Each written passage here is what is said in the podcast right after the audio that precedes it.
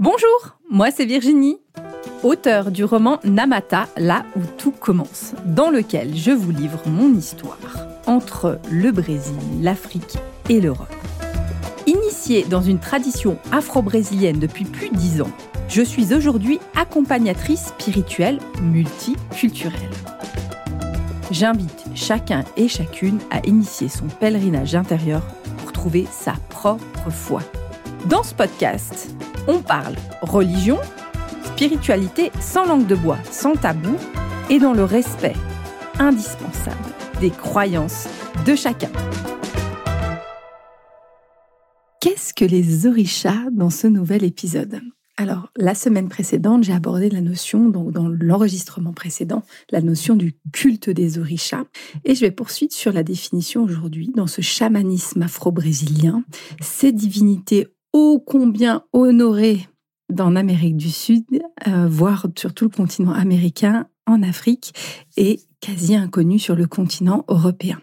Qu'est-ce que c'est qu'un orisha On ne peut dissocier un orisha de la reliance à un dieu. Le culte des orishas n'est pas une représentation polythéiste du monde, mais bien monothéiste, c'est-à-dire qu'il y a un dieu suprême, un dieu créateur, qui va après pouvoir se présenter sur plusieurs formes, notamment sur les orishas. Alors là, pour pouvoir vous expliquer le concept des orishas, je vais faire une digression, et ce dans une toute autre religion. Je vais aller vous faire la référence, une référence dans un livre qui s'appelle la Bhagavad Gita que j'aurais toujours du mal à prononcer. Donc la Bhagavad Gita, qui est un livre sacré dans la culture hindoue.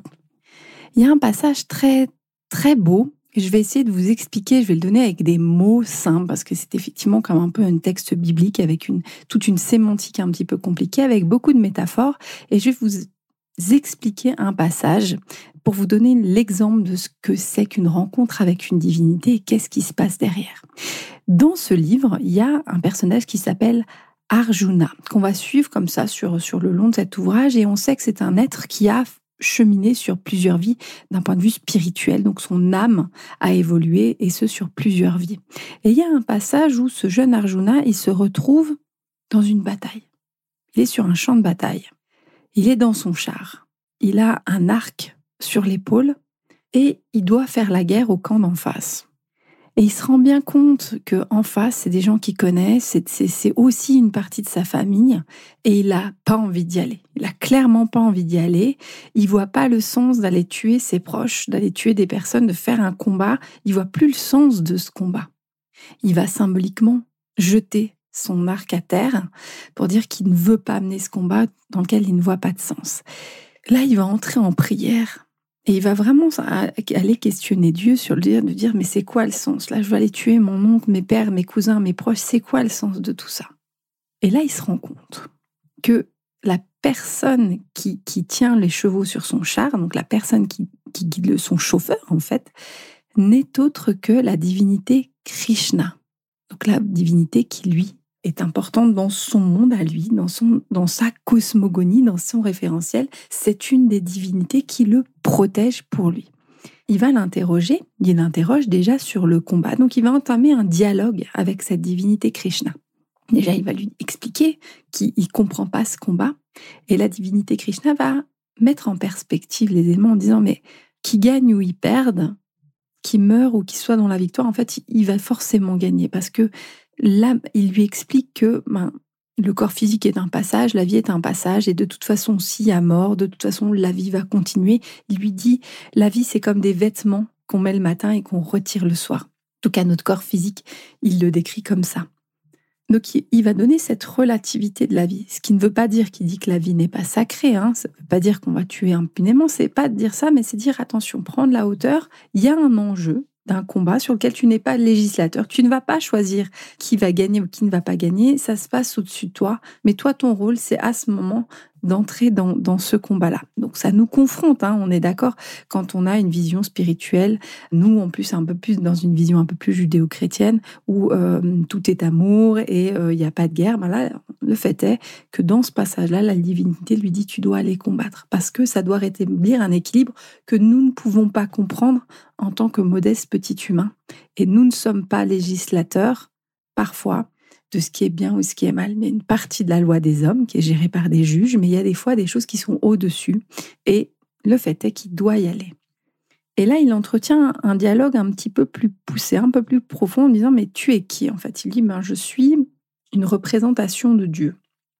Là, il y a toute une réflexion qui va être de dire, mais ok, mais en fait, est-ce que tu es Dieu? Puis il lui dit non, je suis une représentation. Et là, ce qui est assez unique avec ce Arjuna, qui va être différent de Moïse, qui a rencontré un ange, qui va être différent d'autres apparitions, d'autres euh, personnalités qui auront vu des représentations euh, divines ou des toutes sortes de, visions qui ont pu être, euh, être faites de Jésus, de Marie.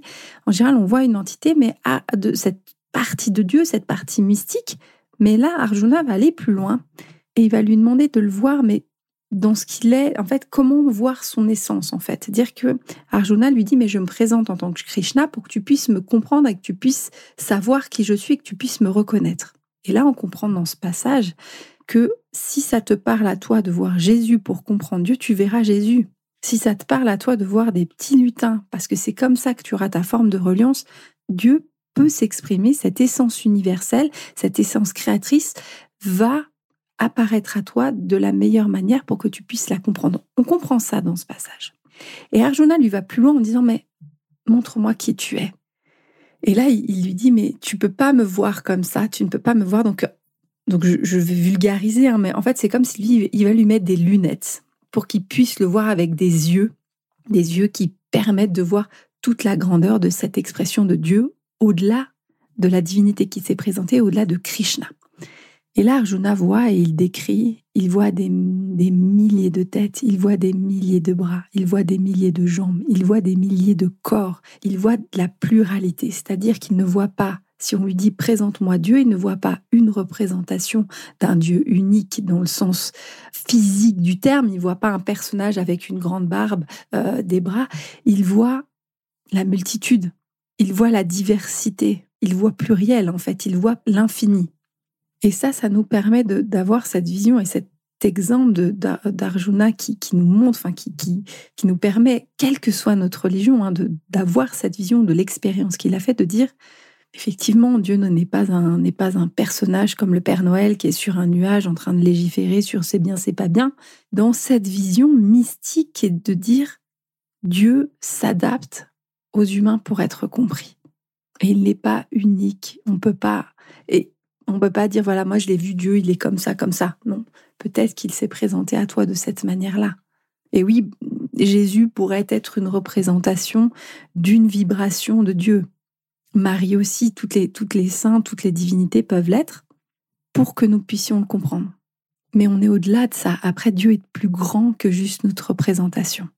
Et c'est pour ça, là, je reviens, donc j'ai fait cette digression dans cette vision d'un Dieu pas polythéiste, mais bien un Dieu unique, mais pluriel. Je pose des mots sur des choses qui, sont difficiles de qualifier, en tout cas qui s'adaptent à différentes cultures. Donc, dans des chemins mystiques ou dans des voies dans lesquelles, comme le, comme le chemin que moi je pratique, le candomblé, où il y aura d'autres voies, hein, toutes sortes de voies mystiques, on n'est pas sur j'ai une vérité absolue, j'ai ma religion et je dois convertir des gens parce que ma religion c'est la vérité. Non, non, non, non, non. On revient dans la vision d'Arjuna c'est Dieu est infini et il va s'exprimer de la meilleure manière qui soit à chacun d'entre nous. C'est-à-dire que si une tribu amazonienne qui n'a jamais eu de contact avec la civilisation n'a pas entendu parler de Jésus, non, elle n'est pas perdue parce que de toute façon, Dieu a réussi à entrer en relation avec cette peuplade pour donner toute une cosmogonie et des références pour eux. Et c'est OK et il n'y a pas un qui est mieux que l'autre. Ça ne veut pas dire que du coup la vision amazonienne est parfaite par rapport aux autres, qu'il faut rejeter le, la voie chrétienne, comme on dit avec le bébé avec l'eau du bain. Non, c'est une manière de comprendre. Comme dans la forêt amazonienne, cette, tribu aura une manière de comprendre. Et l'approche que je vais avoir moi, et là où été initiée, c'est l'approche via donc on parle des orishas, qui sont donc des divinités féminines, masculines, voire non genrées, suivant, euh, des fois elles n'ont pas de genre. Et il y a bien ce Dieu créateur. Et pour pouvoir interagir avec lui et pour pouvoir mieux le comprendre, on va cheminer en nous l'expliquant par des aspects des archétypes hein, aussi, euh, comme nous, on a besoin, la vision jungienne, de l'archétype, par exemple, de la mère universelle, parce qu'on a tous besoin d'une mère, qui qu'on soit euh, sur la planète, et là qu'on soit dans une vision chrétienne ou dans une vision amazonienne, nous avons tous besoin de cet amour divin de la mère, de cet amour divin du Père, de cet amour qui va dépasser de pouvoir se réfugier, comme on aura besoin de ce qu'est-ce que c'est les lois divines. Vous le trouverez dans les lois du Coran, vous le trouverez dans plein de dans plein d'aspects. Il y a des lois, il y a des règles, il y a des lois de des lois scientifiques. On va trouver des choses comme ça dans tous les archétypes des religions. On aura l'archétype de l'amour, on aura l'archétype euh, de bah, quand même de la guerre, par exemple, de dire ok des combats. Alors après, est-ce qu'on se réfère aux combats dans son guerrier, mais aussi de nos propres combats intérieurs, aussi nos propres nos propres euh, oui nos propres défis on aura toutes ces visions-là. On aura la grand-mère universelle, le grand-père universel, la sagesse, l'archétype de l'enseignant, de la personne qui transmet l'information. Il y a toutes ces formes d'archétypes qui sont des fréquences, des petits échantillons. Alors c'est très réducteur, des petits échantillons de Dieu. Et pour pouvoir le comprendre, dans le, chamanisme afro-brésilien, dans la voie de l'Ubanda, du Candomblé, du Kibanda, de la Santaria, dans la voie aussi euh, plus africanisée aussi, dans la voie africaine du, du vaudou, il y aura cette conception de, divinité. Et du coup, on aura l'orisha Oxalá, Orichala, suivant les régions du Brésil, qui va être le détenteur de la foi, le gardien, le, le, père spirituel, le père supérieur, celui qui va soutenir dans des moments de doute. Il y aura aussi la grand-mère universelle, il y aura Nana, par exemple, Nana Boulouké, qui est cette, l'archétype de la grand-mère qui a pris du recul sur la vie, qui peut avoir même un certain humour sur la vie. Il peut y avoir Oya, Oya du temps, qui est la gestionnaire de l'espace, du temps, qui va protéger, qui va protéger la, la notion de, elle, elle est gardienne du temps, du temps de la vie, qui va pouvoir protéger nos espaces, qui a une fonction, par exemple, en relation avec le temps. Il y aura Yemanja qui est la mère universelle, qui est celle sur qui on va pouvoir aller se reposer quand on a besoin d'amour inconditionnel et au-delà de l'amour de nos parents. Et quand on a besoin en tant que mère de puiser de l'amour pour aller transmettre à nos enfants cet amour inconditionnel dans des moments où il faut reconnaître quand on est maman, parfois ça peut être un peu compliqué. Il y a Oshun, qui est la déesse de la beauté, de la séduction, de la, de la, de la femme dans son archétype euh, séductrice. Alors on retrouvera en plus les différentes étapes hein, de la femme, l'archétype de la jeune femme séductrice. On aura l'archétype donc de Yéminja la mère et on a l'archétype de la grand-mère par exemple. On, on retrouvera toutes sortes d'archétypes aussi pour cheminer dans son féminin et dans son masculin. Il y aura Shango qui va être euh, le gardien des lois de Dieu, donc là, on peut s'en remettre quand on a besoin qu'à un moment, dans un projet, Dieu tranche, en fait.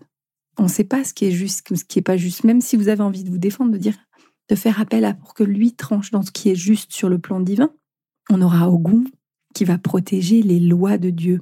Donc il y a la justice divine et il y a l'application de ces lois, tant sur le plan physique que sur le plan, euh, le plan du fonctionnement entre nous humains.